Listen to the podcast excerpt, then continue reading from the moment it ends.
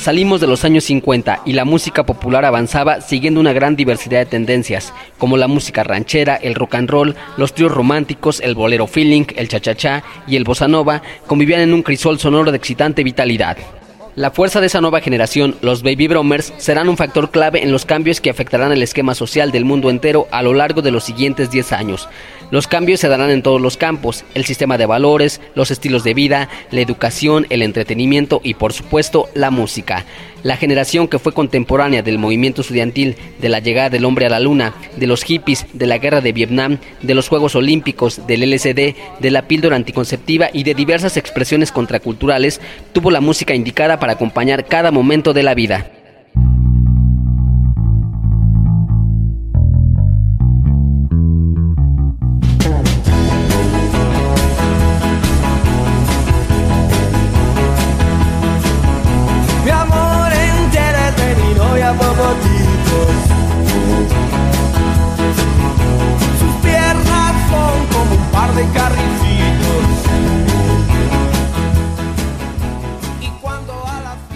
Hola, ¿qué tal? Bienvenidos. El día de hoy estaremos haciendo un viaje musical al México de los años 60.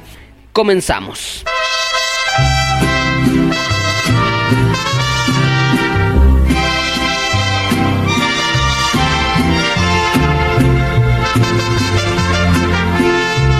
Ojalá que te vaya bonito. Ojalá que se acaben tus penas que te digan Con frecuencia se piensa que los años 60 fueron años de puro rock and roll, pero la realidad es que en México el menú musical de aquella década tuvo platillos para los más distintos paladares musicales. Como sucede siempre al pasar de una época a otra, los gustos del público se van dando gradualmente, algunos cambios innovadores se imponían a mayor velocidad, pero las tendencias tradicionales seguían su proceso de evolución. Aunque la explosión del rock and roll fue súbita y revolucionaria, en los géneros tradicionales continuaron surgiendo estrellas y el cancionero se enriqueció con las más variadas y hermosas canciones. El primer día de los años 60 fue un viernes. Al publicar las listas de popularidad en las estaciones rancheras, destacaban canciones como El Prieto Azabache, El Ojo de Vidrio o Leña de Pirul. Temas que aunque parezca increíble, son contemporáneas del rock and roll. José Alfredo Jiménez triunfaba en ese momento con una canción inspirada por la dificultad que pasó junto a unos amigos cuando viajaba de Guadalajara a Ensenada. En el trayecto se les ponchó una llanta y se les perforó el radiador. Toda esta aventura se convirtió en un famoso corrido, El Caballo Blanco, la pieza con la que se dio banderazo inicial a la nueva década. Este es el corrido del caballo blanco que en un día domingo feliz arrancará. Iba con la mira de llegar al norte, habiendo salido de Guadalajara.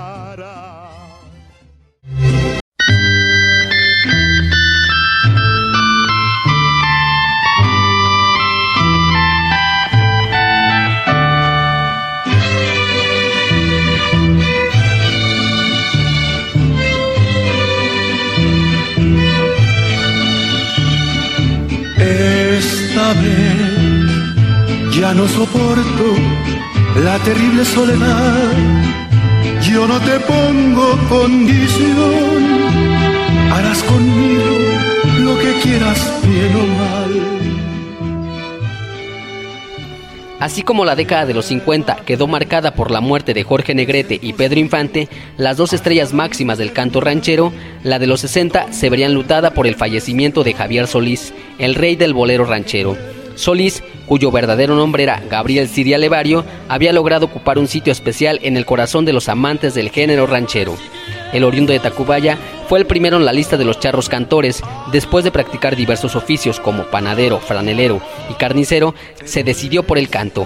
Comenzó cantando tangos y formó parte de varios tríos. En sus inicios imitaba el estilo de Pedro Infante hasta que logró liberarse de esa influencia y encontró su propia identidad vocal. Javier Solís formó parte de un prototipo moderno del canto ranchero, distintos a los estilos de Jorge Negrete y Pedro Infante representó la voz romántica del suburbanismo, una mezcla entre el campo y la ciudad. Siempre estaba acompañado de un mariachi, pero un mariachi que sonaba a urbano. En su carrera discográfica no solo encontramos boleros rancheros, sino que también grabó éxitos internacionales como Sombras de Argentina, Más allá de Italia, En mi viejo San Juan de Puerto Rico, La luna y el toro de España y Vendaval sin rumbo de Cuba. Solís fue el cantor de la tristeza, del despecho, del desengaño, del desamor, de la muerte y todo lo que retrataba de alguna manera la tristeza. En los 60 se le escuchó con Ayúdame Dios mío, Bésame y Olvídame, El Loco, Regalo de Reyes y otras canciones con las que logró imponer su estilo a canciones formidables de José Alfredo, Federico Baena y Álvaro Carrillo. Entre tanto éxito están Cenizas, Esclavo Llamo, La Media Vuelta y el tema de Álvaro Pulido, Entrega Total, que conquistó espacios en las programaciones radiales de música pop.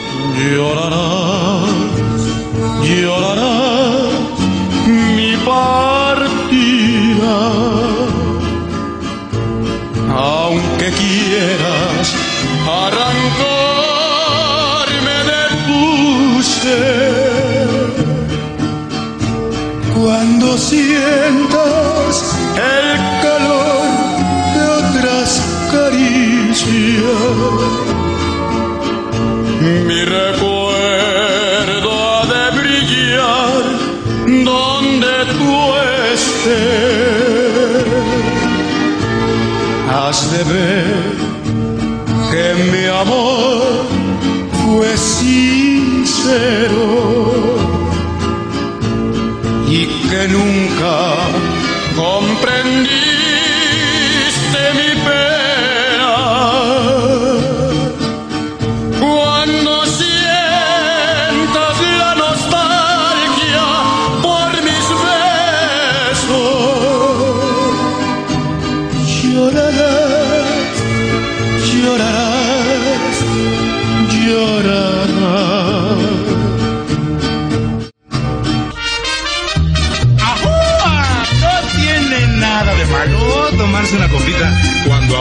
estar alegre, estar contento.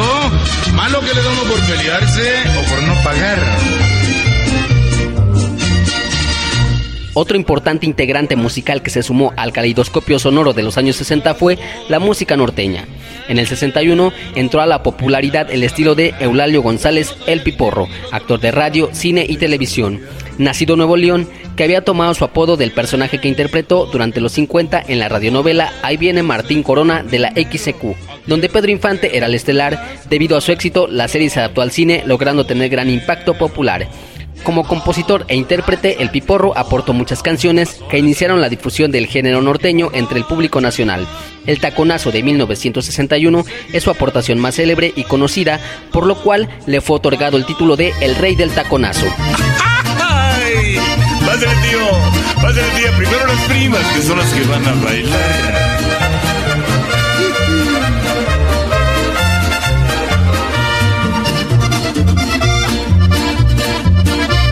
Suénele con al baila, su agarre bailador, la del brazo. Rodéele la cintura y saque polvadera con el taconazo.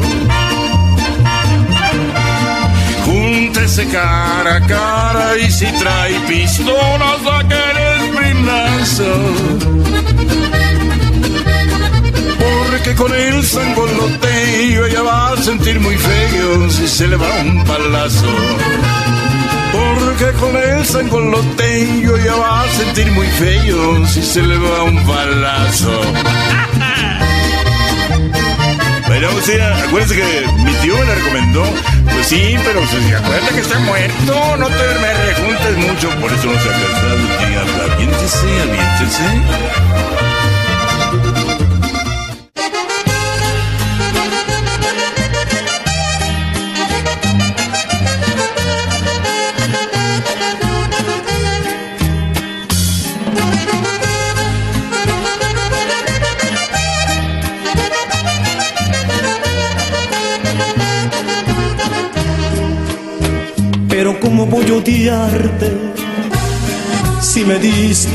lo más lindo de tu vida?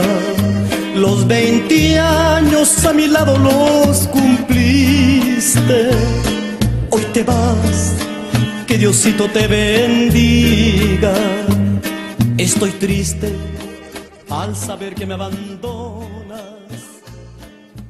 La música norteña era muy popular en el norte desde los años 50, con artistas pioneros como Los Alegres de Terán y Los Rancheritos de Topo Chico, pero fue durante los 60 cuando comenzaron a destacar las primeras estrellas de reconocimiento nacional. Además del piporro, los talentosos Cornelio Reina y Ramón Ayala fueron gradualmente teniendo mayor exposición en el medio radiofónico del centro y sur del país. En el 57, Cornelio formó parte del dueto Casablanca, tocando el bajo sexto al lado del acordeonista Juan Peñón, y en el 61 se unió al joven Ramón Covarrubias, que luego se haría llamar Ramón Ayala, para integrar Los Relámpagos del Norte, grupo que marcó el nuevo estilo en la interpretación norteña y fuera cobrando cada vez más importancia hasta triunfar en grande décadas más tarde. Nadie me puede ver en tu casa, todos me miran con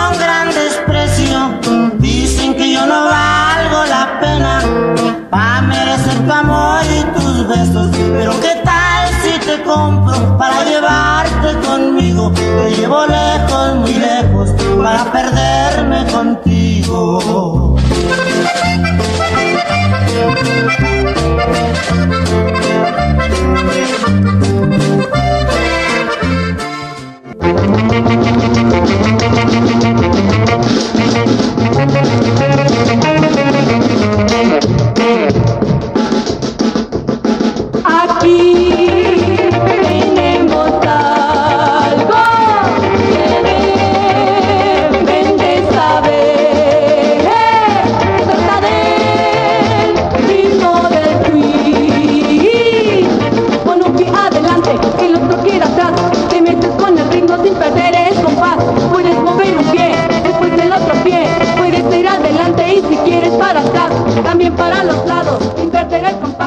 La era del rock and roll en español comenzó en los años 60, precisamente cuando en Estados Unidos estaba pasando de moda y surgía una nueva propuesta, el twist. Al analizar la perspectiva de las tendencias más populares en la música juvenil de México, se concluye que nuestro país fue más tuicero que rock and rollero, ya que el rock and roll solo predominó un poco más de un año y después la música se fue hacia el twist.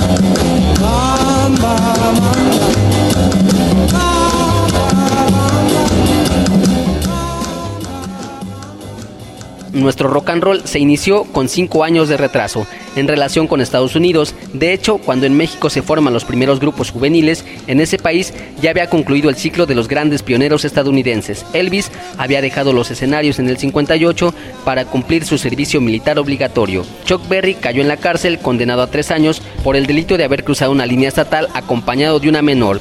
Little Richard, después de salvarse de un accidente aéreo, había cerrado el piano para dedicarse a predicador religioso. Buddy Holly no había tenido tanta suerte y falleció junto a Richie Valens y otros artistas cuando la avioneta en que viajaban se estrelló en un campo helado en el estado de Iowa el 3 de febrero de 1959.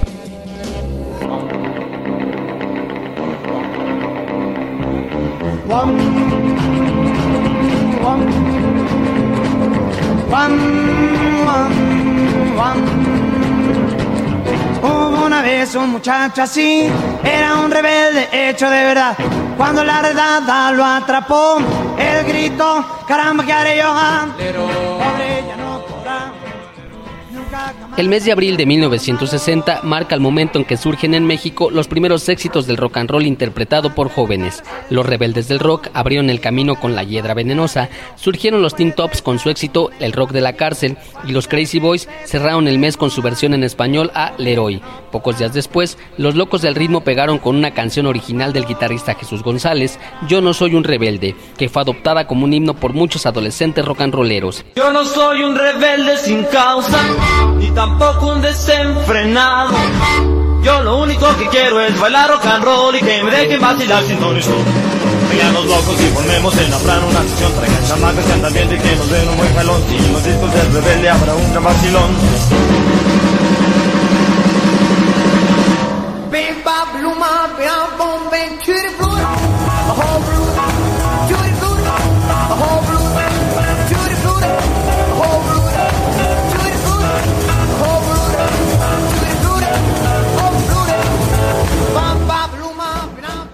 El conjunto que alcanzó los mayores niveles de popularidad en aquellos primeros años del rock and roll fue el de los Teen Tops. Pioneros en la internacionalización, sus discos se editaron en países como España, Argentina, Colombia y Venezuela, quedando en el medio hispano como los pioneros más notables del género. El grupo original estaba formado por los hermanos Jesús y Armando Martínez, Sergio Martel, Rogelio Tenorio y Enrique Guzmán.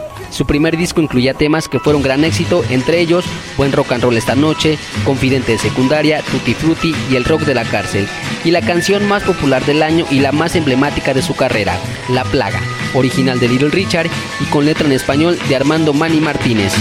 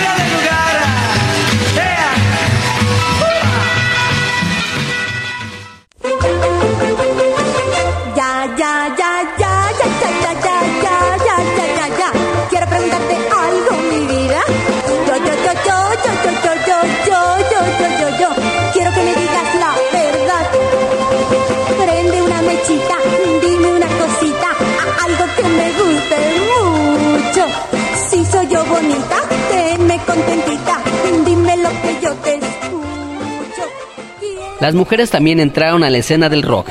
La pionera fue María Eugenia Rubio, cantante que venía del género del bolero romántico, quien a partir de los años 60 entró en el gusto del público con covers al estilo de la cantante italiana Mina y canciones como Mi banco de escuela, El túnel del amor y Prende una mechita son sus temas más reconocidos. Otra de las pioneras fue Leda Moreno, cuyo estilo peculiar de cantar con falsete tiroles le dio notoriedad. También comenzó a escucharse entonces la voz de Leti Cisneros con covers de artistas estadounidenses como Brenda Lee y Connie Francis. Después de haber cantado con el grupo Los Spitfires de su hermano Luis de Llano Macedo, la joven Julisa Isabel de Llano se lanzó como solista con el nombre artístico de Julisa. Otras vocalistas juveniles tuvieron importante presencia, como Mighty Gauss con el tema El Gran Tomás, Keta Garay con las caricaturas, Vianney Valdés con Muévanse Todos y Pili Gauss con Aburrida y Sola. La cantante juvenil más sobresaliente en el inicio del rock and roll fue Angélica María. Nacida en Estados Unidos, desde su infancia ya había estado como actriz. Es interesante anotar que el director artístico de Angélica cuando empezó su carrera como cantante fue Armando Manzanero. El compositor seleccionó el repertorio con el que Angélica debutó en 1961. De hecho, el tema Eddie Eddie, el primer éxito de la cantante, fue un cover del tema Steady Eddie que interpretaba la cantante estadounidense Dudie Stevens y cuya letra en español fue escrita por Manzanero.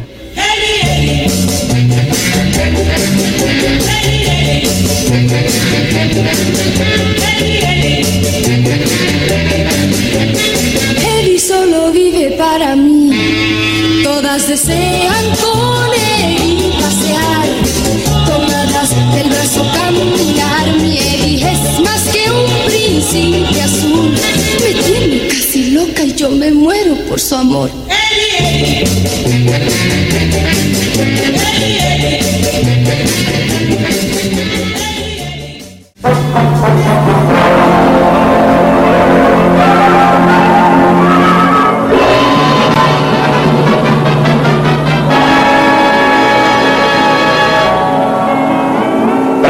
Orfeón, la voz de Hispanoamérica, con las más brillantes figuras juveniles en su serie Discoteca Orfeona Gogó.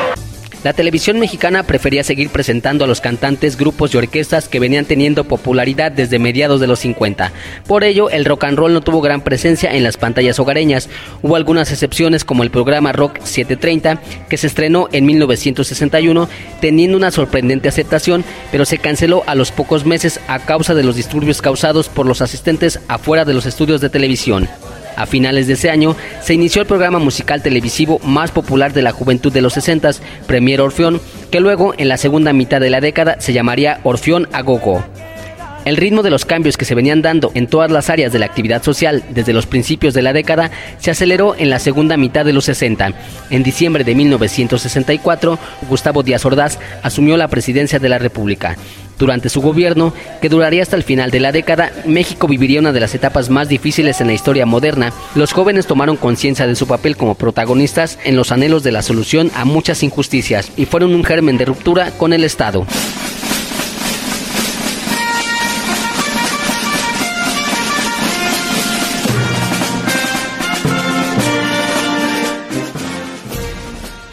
México se sumó a otras explosiones juveniles que se dieron en muchas regiones del mundo, en Estados Unidos, en Francia, Checoslovaquia y Brasil.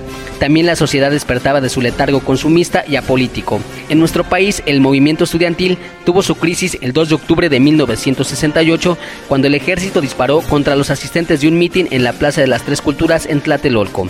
En contraste con ese trágico episodio, el 12 de octubre de 1968 se inauguraron en el Estadio Olímpico de Ciudad Universitaria los Juegos de la decimonovena Olimpiada.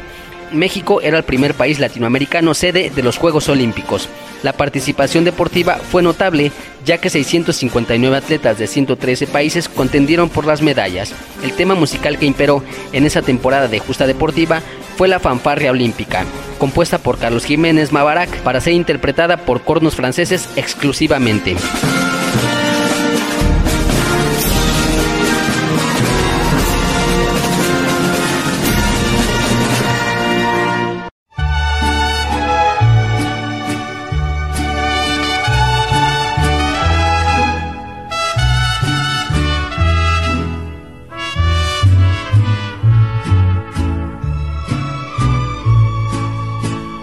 Que no somos iguales, dice la gente, que tu vida y mi vida se van a perder. Fuera de la atmósfera del rock and roll, otros géneros de la música popular seguían aportando éxitos de primera magnitud. En el campo ranchero brillaron las obras de los compositores estelares de esa vertiente. José Alfredo Jiménez cerró el año con una de sus canciones más memorables, Amanecí en tus brazos, con la cual la cantante Lucha Villa se colocó al nivel de quien era hasta ese momento la indiscutible reina de la canción mexicana, Lola Beltrán. Lucha Villa pronto llegaría a consagrarse como una de las mejores intérpretes rancheras de la década. Amanecí otra vez entre tus brazos y desperté llorando de alegría. Me cobijé la cara con tus manos para seguirte amando todavía.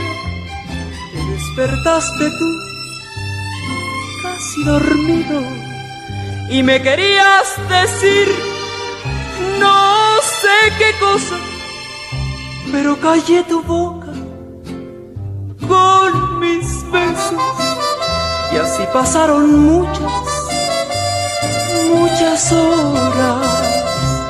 Cuando llegó la noche, apareció la luna y entró por la ventana. Qué cosa más bonita cuando la luz del cielo iluminó tu cara. Yo me volví a meter entre tus brazos. Tú me querías decir no sé qué cosa, pero callé tu boca con mis besos y así pasaron muchas, muchas horas. The numbers go. The numbers go. Come by me, love.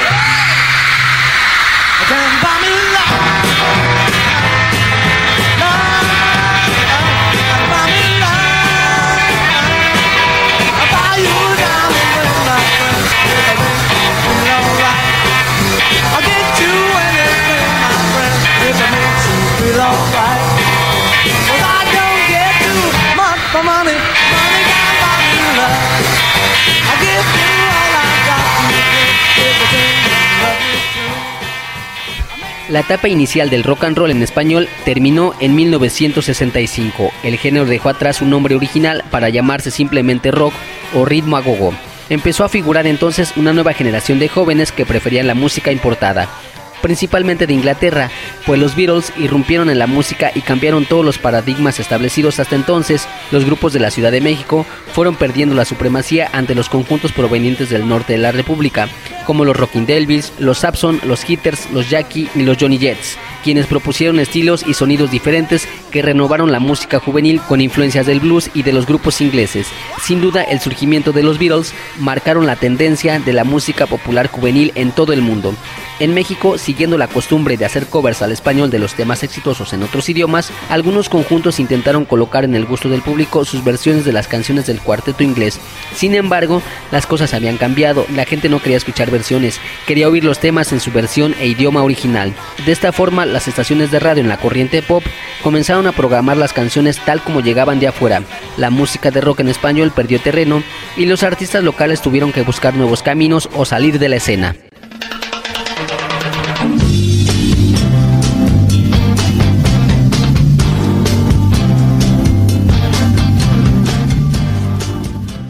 Uno de los movimientos contraculturales de los 60 fue el de los hippies. Los seguidores de esta corriente presentaban una actitud crítica y de rechazo a la sociedad, condenando su materialismo, su violencia, su mediocridad y su burocracia. Estos jóvenes manifestaban estar hartos de la segregación racial, del machismo, de la guerra y de las normas que se les imponían. Como propuesta, los hippies promulgaban el amor a la naturaleza y al espíritu. Su lema, hace el amor y no la guerra, preocupó a los grupos conservadores. La ideología hippie no reconocía mitos ni tabúes, exaltaban la libertad y nada estaba prohibido. Algunos convencidos de estas ideas huyeron de la opresión de las grandes ciudades y fundaron comunas en las afueras, especialmente en los bosques, donde su sistema político era el consumismo primitivo en contacto con la naturaleza. Si tú me quieres, dame una sonrisa. Si no me quieres, no me hagas caso. Pero si ahora tú me necesitas, lo tengo que saber. Y tú ni bien una señal me vas a dar. Y solo dame una señal chiquita, ay, mi hijita, que sepa que te gusto, oh sí. Y solo dame una señal chiquita, oh mi. Llegaba a su final una etapa exuberante en la música popular. En los 10 años transcurridos todos los géneros evolucionaron, reflejaron los eventos y los tiempos marcados por la vida. Lo ranchero, el bolero, lo tropical, el rock y la balada se definieron como las tendencias dominantes al concluir los 60. Los éxitos que sonaban por la radio en los últimos meses de 1969 eran Felicidad de Armando Manzanero, Qué bonita es mi tierra de Rubén Fuentes, en la voz de Marco Antonio Muñiz y Amor de Estudiante, balada interpretada por Roberto Jordán, el solista juvenil del momento. Los años 60 se reflejaron musicalmente en un caleidoscopio sonoro de exuberante riqueza. Las puertas que se abrían para dar entrada a la década siguiente presigiaban momentos de excitante emoción, nuevos compositores, vertientes de tendencias visionarias, intérpretes de espectacular presencia y el auge de la balada romántica estaban ya a la vuelta de la esquina. Todo esto y más lo tendremos en nuestra siguiente entrega. Yo soy Víctor y nos escuchamos en la próxima. Los amantes ya se fueron. Las hojas de los árboles cubren el campo. Sus voces amorosas ya no se escuchan. El verano ya se fue.